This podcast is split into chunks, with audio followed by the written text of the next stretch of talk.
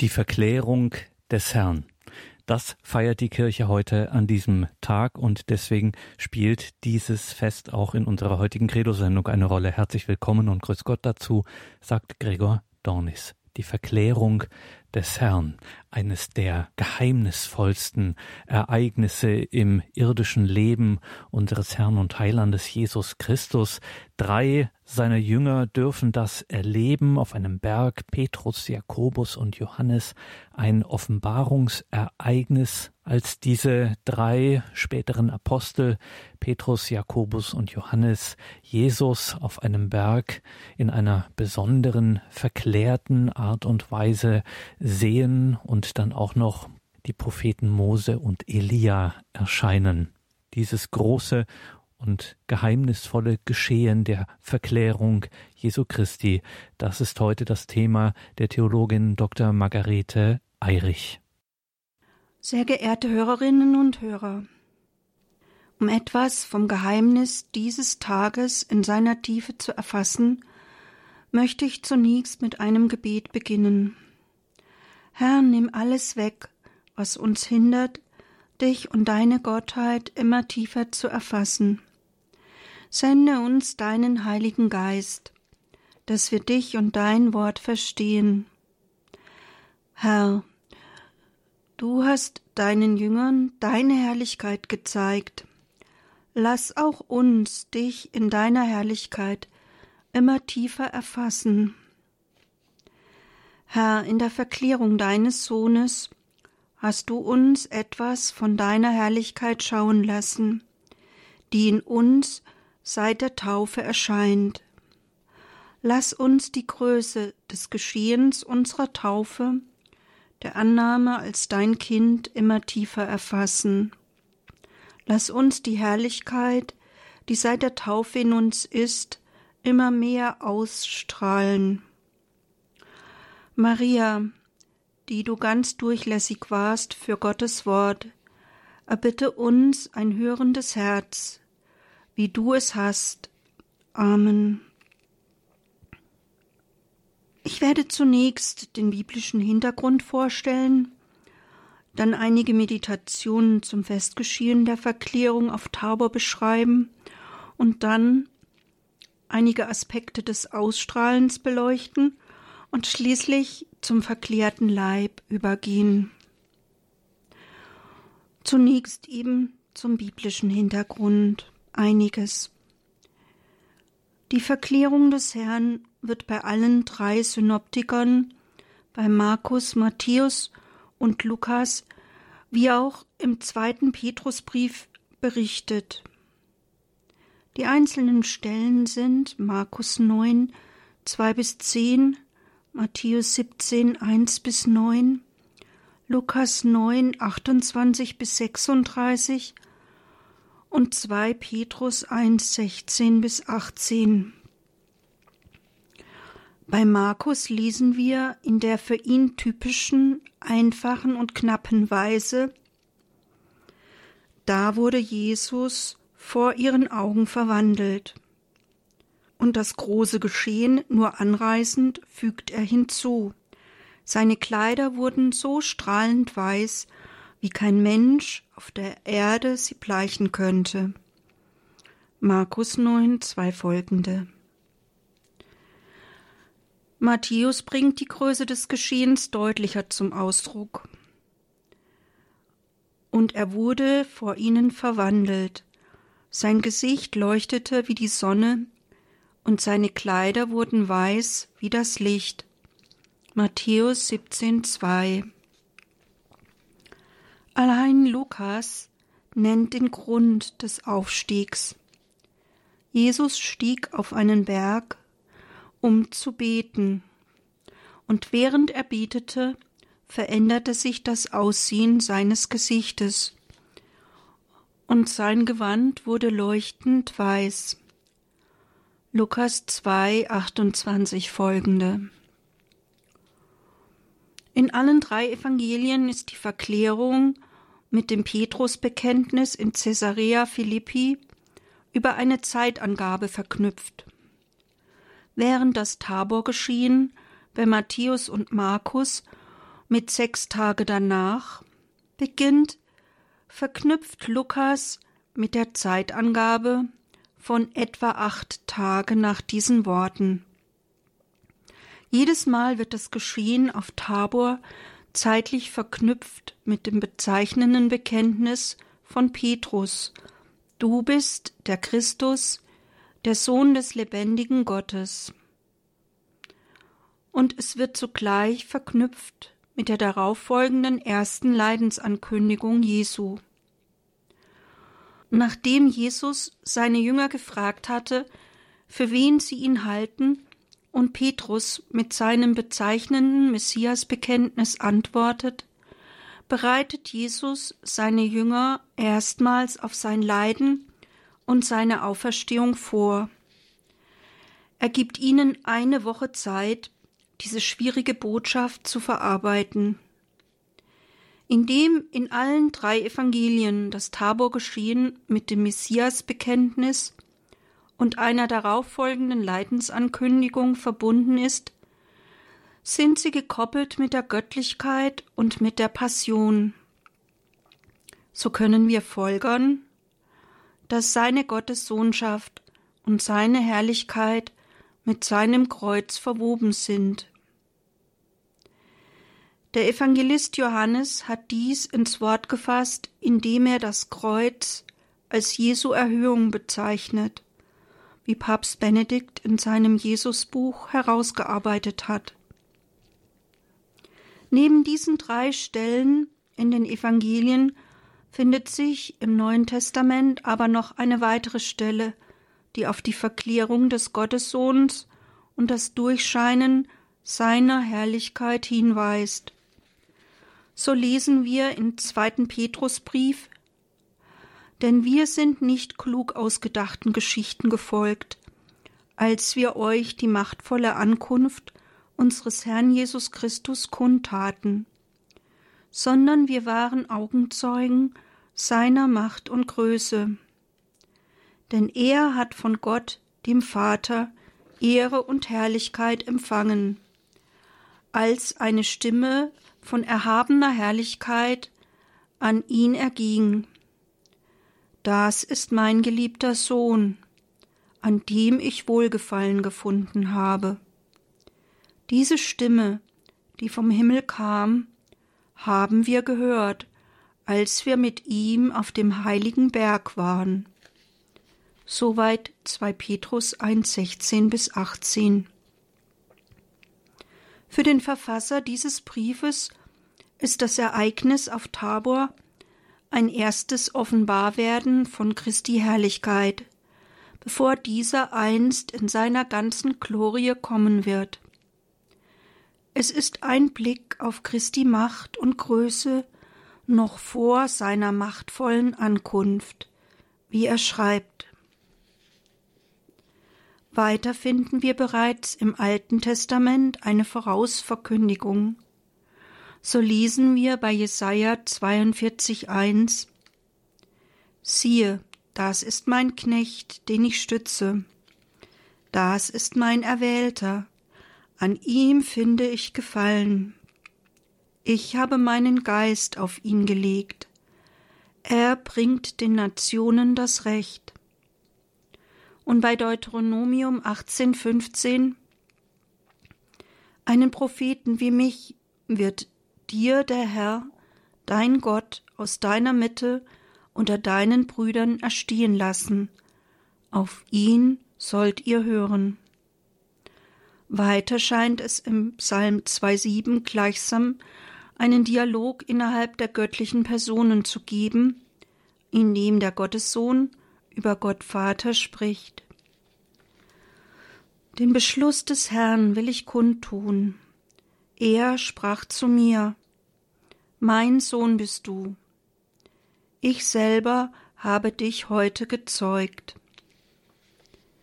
Diese Sonusbezeugung findet sich neben dem Taborbericht ebenfalls bei der Taufe Jesu in Matthäus 3,17.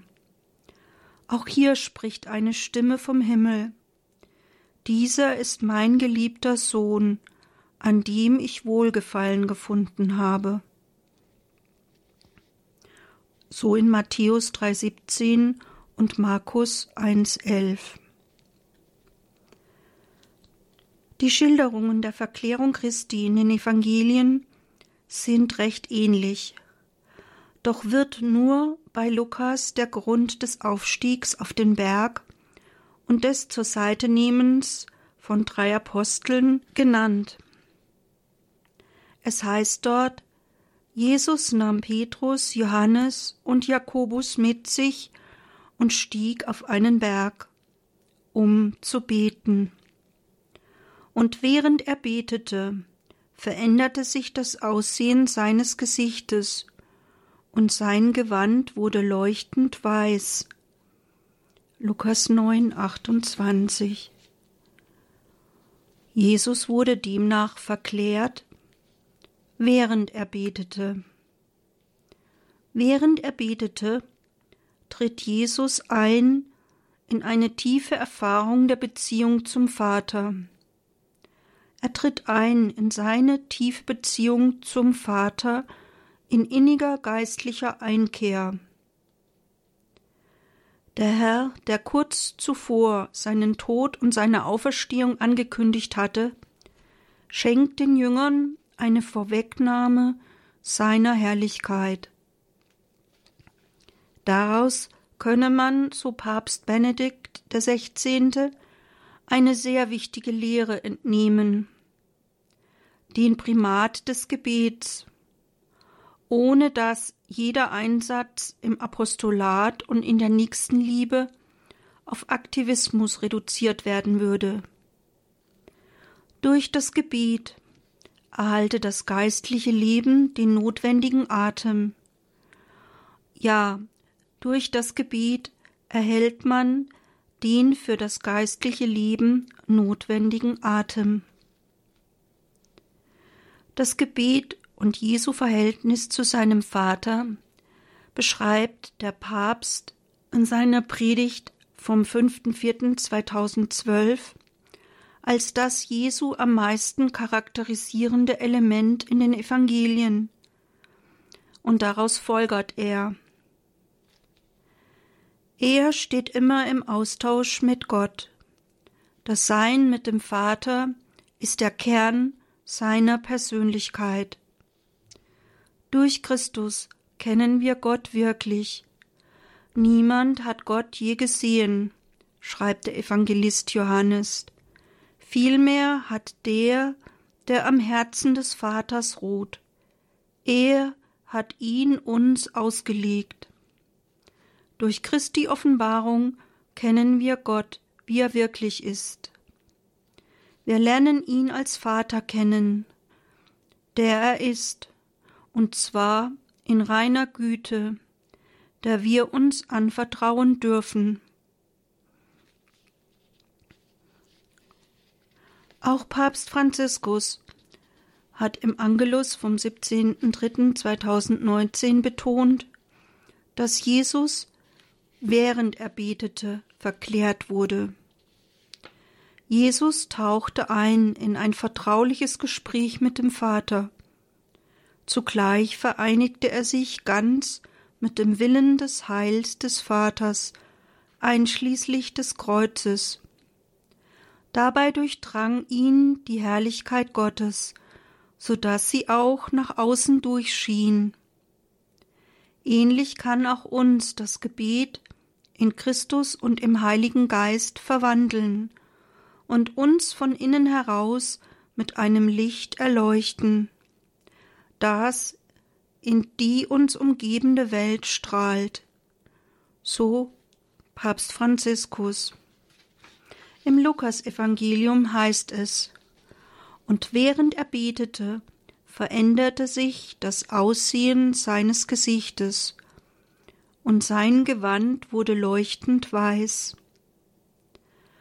Auch wir, die Glieder seines Leibes, dürfen ein Stück weit Gottes Herrlichkeit ausstrahlen, wenn wir uns Gottes Herrlichkeit im Gebet nähern. Ja, auch wir, dürfen ein Stück weit Gottes Herrlichkeit ausstrahlen, wenn wir uns Gottes Herrlichkeit im Gebet nähern. und wir dürfen darauf vertrauen. Kein Gebiet ist ohne Strahlkraft, ohne Leuchten. Man kann sich demnach den verklärten Leib Jesu auf Tabor einerseits als ein Aufleuchten im Gebet und andererseits als eine Offenbarung Jesu deuten. Zugleich wurde der Schleier von den Augen der Jünger genommen, damit sie den Sohn Gottes schauen, als den, der er immer schon ist, aus dem Vater geboren, vor aller Zeit, Gott von Gott, Licht vom Licht, wahrer Gott von wahrem Gott, gezeugt und nicht geschaffen, eines Wesens mit dem Vater. So der entsprechende Auszug aus dem Credo, aus dem Glaubensbekenntnis. Die geschilderte Gottesbegegnung ereignet sich auf einem Berg. Der Berg ist in der Heiligen Schrift Ort der Gottesbegegnung, des Gespräches mit Gott, des Gebetes. Der Ort ist Ort der Gottesnähe. So begegnete Mose Gott auf dem Horeb. Auch vor dem Seesturm zieht sich Jesus auf den Berg zurück um für sich in der Einsamkeit zu beten. Matthäus 14, 23. Immer wieder lesen wir in der Heiligen Schrift, wie Jesus sich zum Beten auf einen Berg zurückzieht. So Markus 6, 46, Lukas 6, 12, Lukas 9, 28. Auch der Ölberg war für Jesu ein Ort intensiven Austausches mit dem Vater. In analoger Weise ist auch hier die Gottesbegegnung und Gottesoffenbarung auf einem Berg, auf Tabor. Zugegeben, der Name des Berges wird in den Evangelien nicht genannt. Die Verbindung der Verklärung Christi mit diesem biblisch häufig genannten Berg erfolgte erstmals durch den Kirchenvater Origenes. Seit Kyrill von Jerusalem hat sich diese Lokalisierung mit dem Tabor dann verfestigt. Papst Benedikt XVI. hat in seinem Jesusbuch das Geschehen auf Tabor folgendermaßen beschrieben. Die Verklärung ist ein Gebetsereignis. Es wird sichtbar, was im Reden Jesu mit dem Vater geschieht. Die innerste Durchdringung seines Seins mit Gott, die reines Licht wird.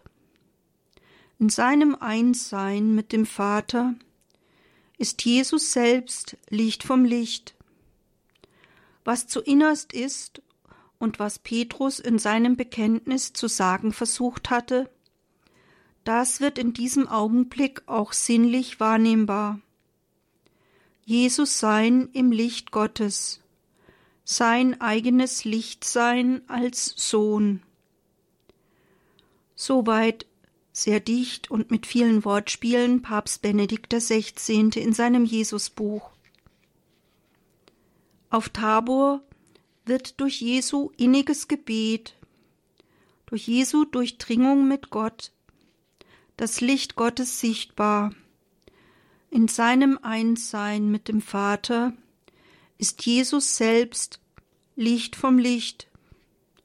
Sein Wesen ist es, im Licht Gottes zu sein.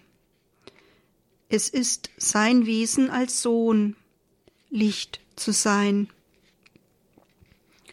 Auf dieses ausstrahlende Licht können wir nur mit Ehrfurcht reagieren. In der Heiligen Schrift lesen wir immer wieder, wie die Menschen reagieren, nachdem sie die Gegenwart Gottes in Jesus erfassen. In großer Ehrfurcht fallen sie auf ihr Angesicht, so die Hirten auf den Feldern von Bethlehem bis hin zu den Jüngern auf Tabor. Es ist dies ein Erschaudern vor der Herrlichkeit und Heiligkeit Gottes.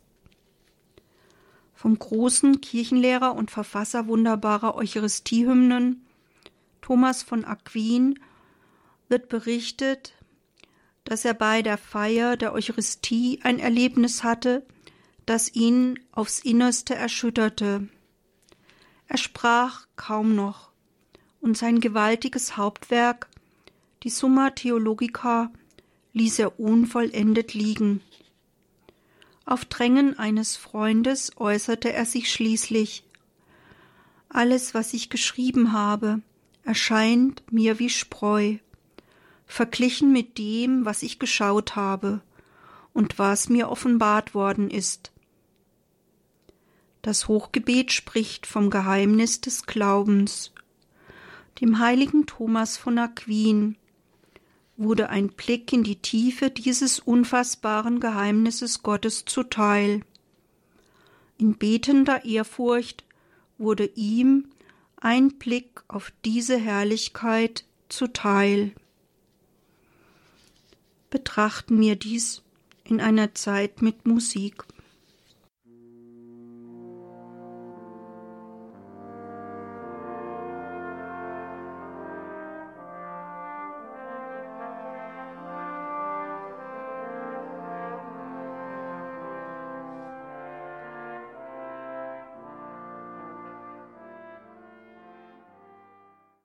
Es gibt mehrere sehr schöne Lieder mit dem Titel Lass uns deine Herrlichkeit sehen. In der Verklärung Jesu wurde dieser Bitte ein Stück weit entsprochen. Die drei Jünger durften Jesu Herrlichkeit sehen. Auf Tabor strahlte die verborgene Herrlichkeit aus Jesu Innerem nach außen. Sie ist zutage getreten. Die Herrlichkeit Gottes wurde mit menschlichen Augen wahrnehmbar. Im Alten Testament findet sich immer wieder die Aussage, niemand könne Gott schauen und am Leben bleiben. So beispielsweise in Exodus 33, 20, Deuteronomium 5, 24 oder Jesaja 6, 5. Der Hintergrund dafür war das Erschauern vor Gottes Begegnungen in der antiken Welt. Umso herausragender war es, dass das Volk Israel von sich sagen konnte, die Stimme Gottes im Feuer vernommen zu haben. In Exodus 5, 26. Oder dass es sogar einzelnen Menschen vergönnt war, mit Gott zu sprechen. Auch von Mose wird von einer solchen Gottesbegegnung berichtet. Sein Angesicht glänzte, weil er mit Gott geredet hatte, wie es in Exodus 34, 29 heißt. Das Strahlen der Herrlichkeit Gottes führte dazu, dass das Gesicht von Mose Licht ausstrahlte. Die Haut seines Gesichtes strahlte so sehr, dass die Kinder Israels das Antlitz des Mose nicht anschauen konnten, wie es im zweiten Korintherbrief 3,7 heißt. In ähnlicher Weise wie durch Gottes Gegenwart auf dem Gottesberg das Angesicht von Mose durch die Begegnung mit Gott strahlte, in ähnlicher Weise strahlt auch uns Gottes Herrlichkeit in der eucharistischen Anbetung an. Wie aber Moses Gesicht durch die Begegnung mit dem Herrn auf dem Berg strahlte, so wird auch unser Angesicht leuchten, wohl nicht für alle sichtbar, sondern verhüllt, wie auch die Glorie Christi im eucharistischen Leib verhüllt ist. Wir werden das Licht, das Leuchten des Herrn aufnehmen und ausstrahlen. In seiner eucharistischen Gestalt begegnet uns der Herr mit diesem seinem verklärten Leib, das seine Gottheit, seine unendliche Liebe verhüllt. Begegnet uns der Herr, strahlt uns der Herr in seiner eucharistischen Gegenwart an. Auch wenn seine Herrlichkeit verhüllt ist, sie ist doch da. Wir begegnen dem lebendigen Gott wie Mose auf dem Gottesberg. Und dies bleibt nicht ohne Wirkung. Auch wir werden nach der Begegnung mit dem Herrn im eucharistischen Leib, wie Mose nach der Begegnung mit dem Herrn auf dem Berg Horeb, strahlen. Wenn wir uns einer Begegnung mit dem Herrn öffnen, dann tragen auch wir dieses Strahlen nach jeder Begegnung mit dem Herrn in die Welt, in unseren Eukos, an den Ort, an dem wir berufen sind zu wirken. Unsere Begegnung mit dem Herrn lässt uns strahlen. Dieses Strahlen tragen wir in unsere Umwelt, nach jeder Begegnung mit dem eucharistischen Herrn. Wir dürfen ein Stück weit Gottes Herrlichkeit ausstrahlen, wenn wir uns Gottes Herrlichkeit genähert haben. Betrachten wir dies in einer Zeit mit Musik.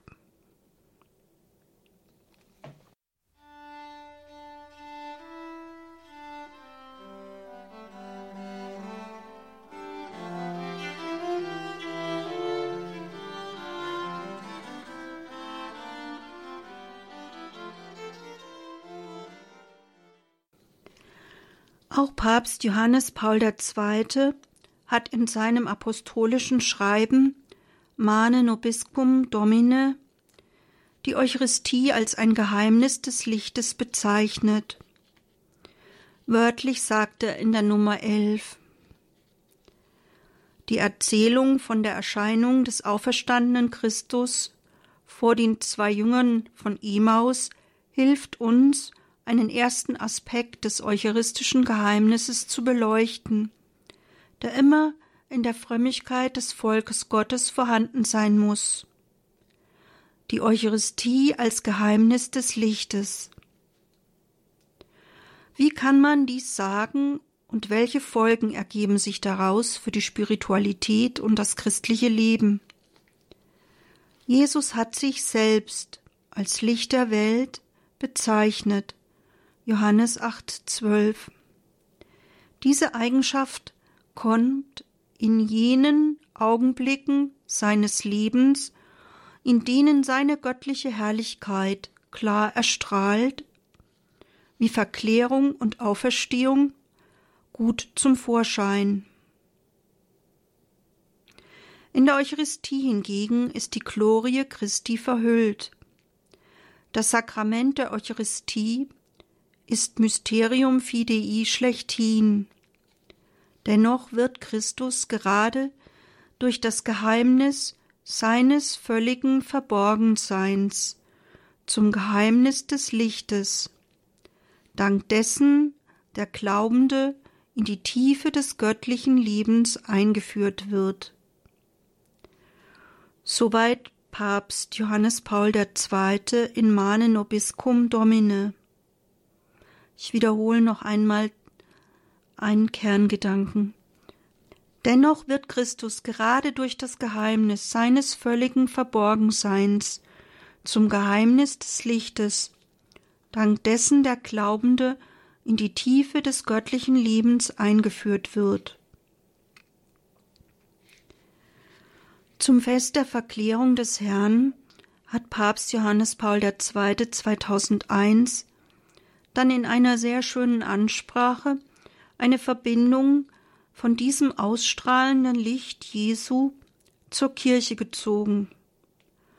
Einen seiner Vorgänger, Paul VI., zitierend, hob er hervor, dass die Kirche als Leib Christi durch die Gnade ebenfalls Anteil hat am selben Geheimnis ihres Hauptes. Die Kirche hat als Leib Christi Anteil am lichtvollen Ausstrahlen von Gottes Glanz und Licht. Auch die Kirche trägt dieses Licht in sich, das Jesus auf Tabor ausstrahlte. Daher wurde das zentrale Dokument über die Kirche des Zweiten Vatikanischen Konzils als Lumen Gentium bezeichnet, als Licht der Völker. Es verweist auf Christi Licht, das im Antlitz der Kirche widerscheint. Von dem endzeitlichen Leuchten der Glieder des Leibes Christi klingt schließlich in Matthäus 13,43 an, wo an das den Gerechten verheißene Leuchten in der Herrschaft Gottes erinnert wird. Auch bereits bei Daniel 12,3 hören wir: Die Verständigen werden leuchten wie der Glanz der Himmelsfeste. Und die, welche viele zum rechten Tun geführt haben, werden leuchten wie die Sterne, für immer und ewig. In der Tat hat Jesus der ganzen Kirche die Hoffnung geschenkt, vereint mit ihrem Haupt Christus die ewige Verklärung zu empfangen. Diese Hoffnung tritt auch in den Aussagen der Orationen hervor, bis hin zu den Gedanken der Configuratio cum Christo, der Gleichgestaltung mit dem verherrlichten Leib des Herrn im Glanz seiner Gottheit. Auch die Glieder seines Leibes sind berufen, mit dem Haupt Christi gleichgestaltet zu werden. Sein Licht und seine Herrlichkeit spiegeln sich auf dem Antlitz der Kirche. Sein Licht und seine Herrlichkeit spiegeln sich im Antlitz der Glieder seines Leibes. Über Jesu Leuchten heißt es bei Markus 9, 2 folgende Und er wurde vor ihnen verwandelt. Seine Kleider wurden strahlend weiß, so weiß, wie sie auf Erden kein Bleicher machen kann. Auch wir erhalten strahlend weiße Gewänder bei unserer Taufe, und in jeder Beichte wird dieses Gewand im Blut des Lammes reingewaschen, weißer als es ein Bleicher auf Erden waschen kann. In jeder Beichte wird unser Taufkleid neu und leuchtend weiß. Von diesem Bild des weißen Gewandes hören wir ebenfalls in der Offenbarung des Johannes, dem letzten Buch des Neuen Testaments. Dort wird dieses Bild der strahlend weißen Gewänder auf die zukünftige Welt hin ausgelegt. Danach sah ich eine große Schar aus allen Nationen und Stämmen, Völkern und Sprachen. Niemand könnte sie zielen. Sie standen vor dem Thron und vor dem Lamm, gekleidet in weiße Gewänder, und trugen Palmzweige in ihren Händen. Offenbarung 7,9 Und einige Verse weiter heißt es dann, da nahm einer der Ältesten das Wort und sagte zu mir, Wer sind diese, die weiße Gewänder tragen, und woher sind sie gekommen? Ich erwiderte ihm, Mein Herr, du weißt es. Und er sagte zu mir, Dies sind jene, die aus der großen Bedrängnis kommen. Sie haben ihre Gewänder gewaschen und im Blut des Lammes weiß gemacht. Deshalb stehen sie vor dem Thron Gottes und dienen ihm bei Tag und Nacht in seinem Tempel. Und der, der auf dem Thron sitzt, wird sein Zelt über ihnen aufschlagen.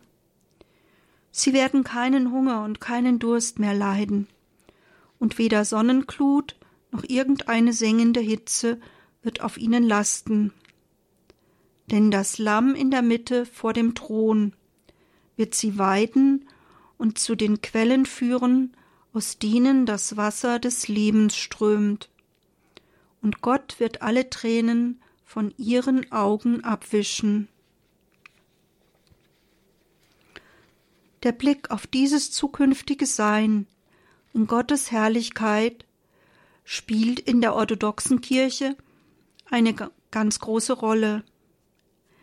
Sie deutet diese zukünftige Herrlichkeit bei Gott als Verklärung von Kosmos und Mensch, als Verklärung der ganzen Schöpfung,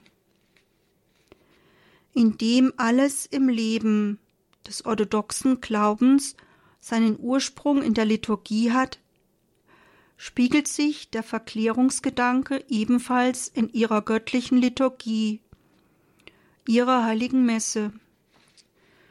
So ist die Liturgie in besonderer Weise von der Sehnsucht nach der Verklärung, der Vollendung in Gott geprägt. In ihr vollzieht sich die Umwandlung und Erneuerung des Menschen und der ganzen Schöpfung, indem in ihr die Gaben durch das Wirken des Heiligen Geistes verwandelt werden.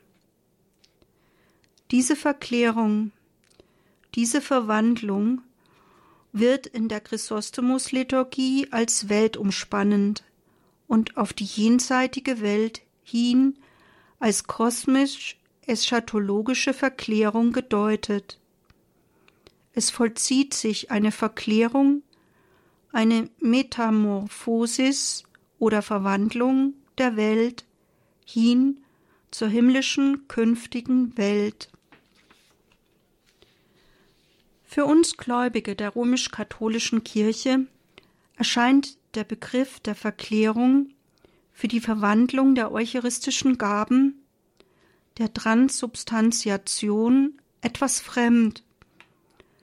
Doch hat der emeritierte Papst Benedikt XVI bei seinem 65. Priesterjubiläum das Geschehen tatsächlich in dieser Weise geweitet.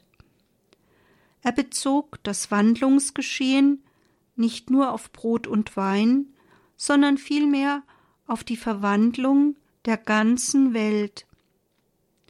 Zugleich betonte er, dass die Mitwirkung an dieser Verwandlung der Welt zentraler priesterlicher Dienst sei, wenn er auch weniger den Augenmerk auf die jenseitige Vollendung legte, so hat er doch in analoger Weise die Wandlung im eucharistischen Geschehen ebenfalls auf die ganze Welt bezogen. Betrachten wir dies in einer Zeit mit Musik.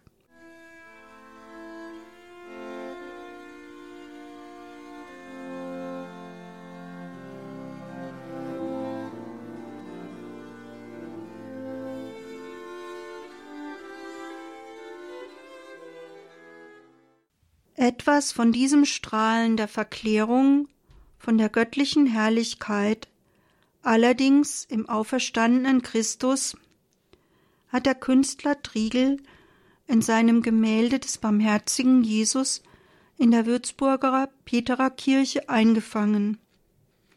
Sein Gesicht scheint auf diesem Gemälde zu leuchten, egal von welcher Seite es betrachtet wird.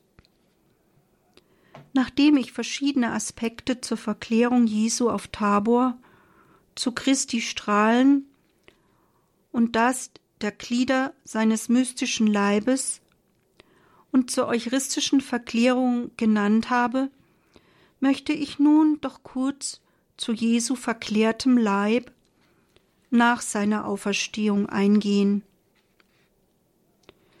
Wie kann man sich diesen Zustand des auferstandenen Leibes Christi vorstellen? Jesu Auferstehungsleib ist nicht mehr an Raum und Zeit gebunden. Als es seinen Jüngern erscheint, tut er dies mit verklärtem Leib.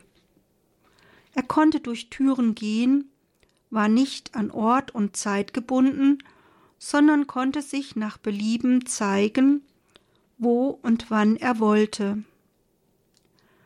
Jesus Christus ist nicht leibloser Geist. Seine neue Wirklichkeit nach der Auferstehung hat Leiblichkeit. Er trägt die Spuren seines Leidens. Doch hat er bereits Anteil am göttlichen Leben und besitzt die Eigenschaften eines verherrlichten Leibes.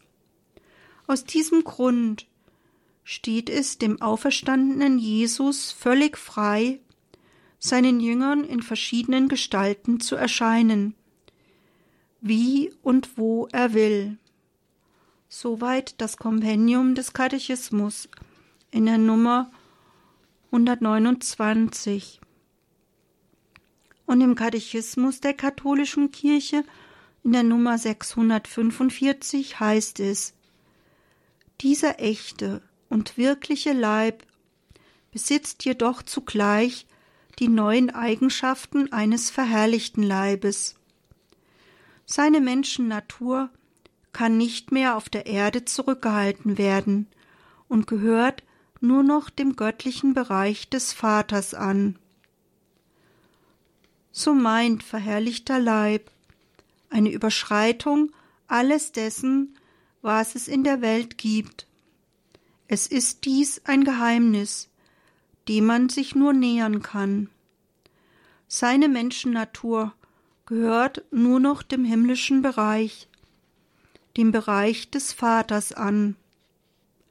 Sein Erscheinen ist nicht mehr wie ein gewohntes Sehen, sondern er gibt sich zu erkennen. Nicht allen, sondern denen, denen er sich zeigen will, gibt er die Voraussetzung, dass sie ihn erkennen können. Dies wird vom Heiligen Geist vollbracht.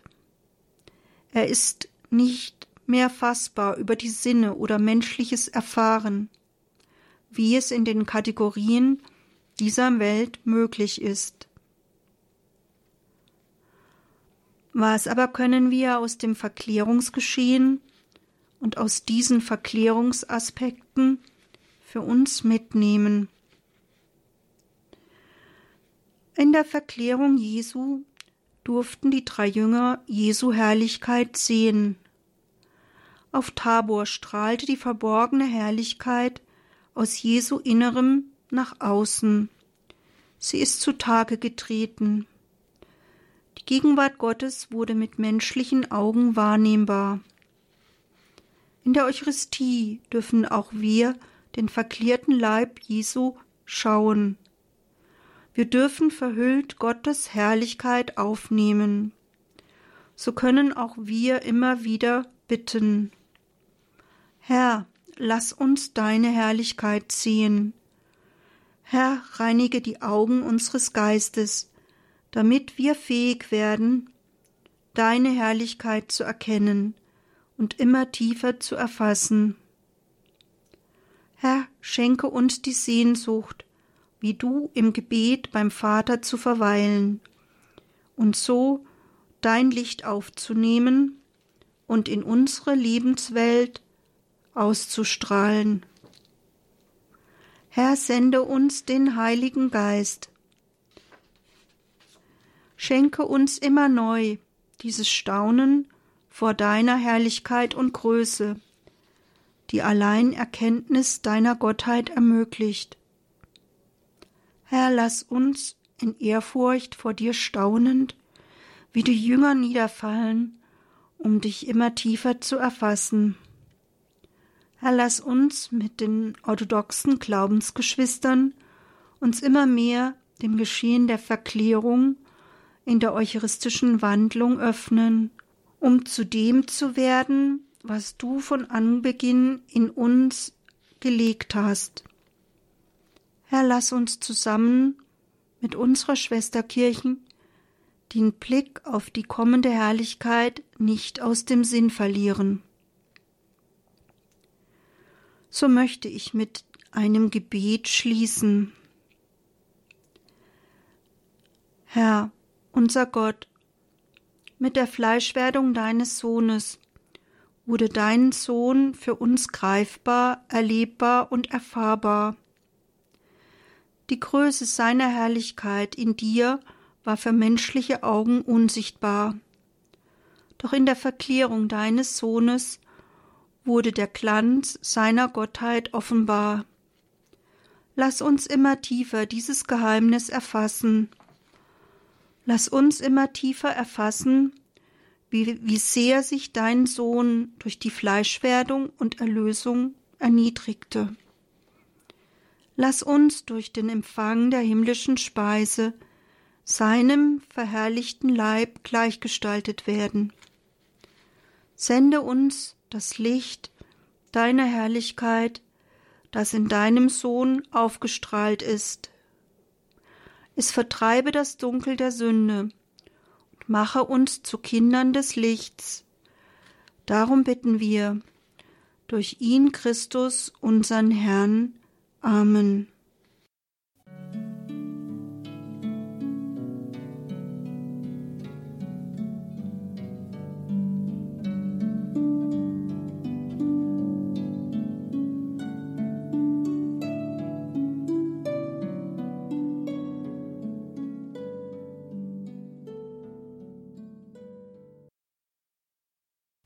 Der heutigen Credo-Sendung hörten Sie einen Beitrag der Theologin Dr. Margareta Eirich zum heutigen Festtag Verklärung des Herrn. Das alles und noch viel mehr natürlich gibt es zum Nachhören auf unserer Homepage horeb.org beziehungsweise ganz einfach und unproblematisch in der Radio Horeb App.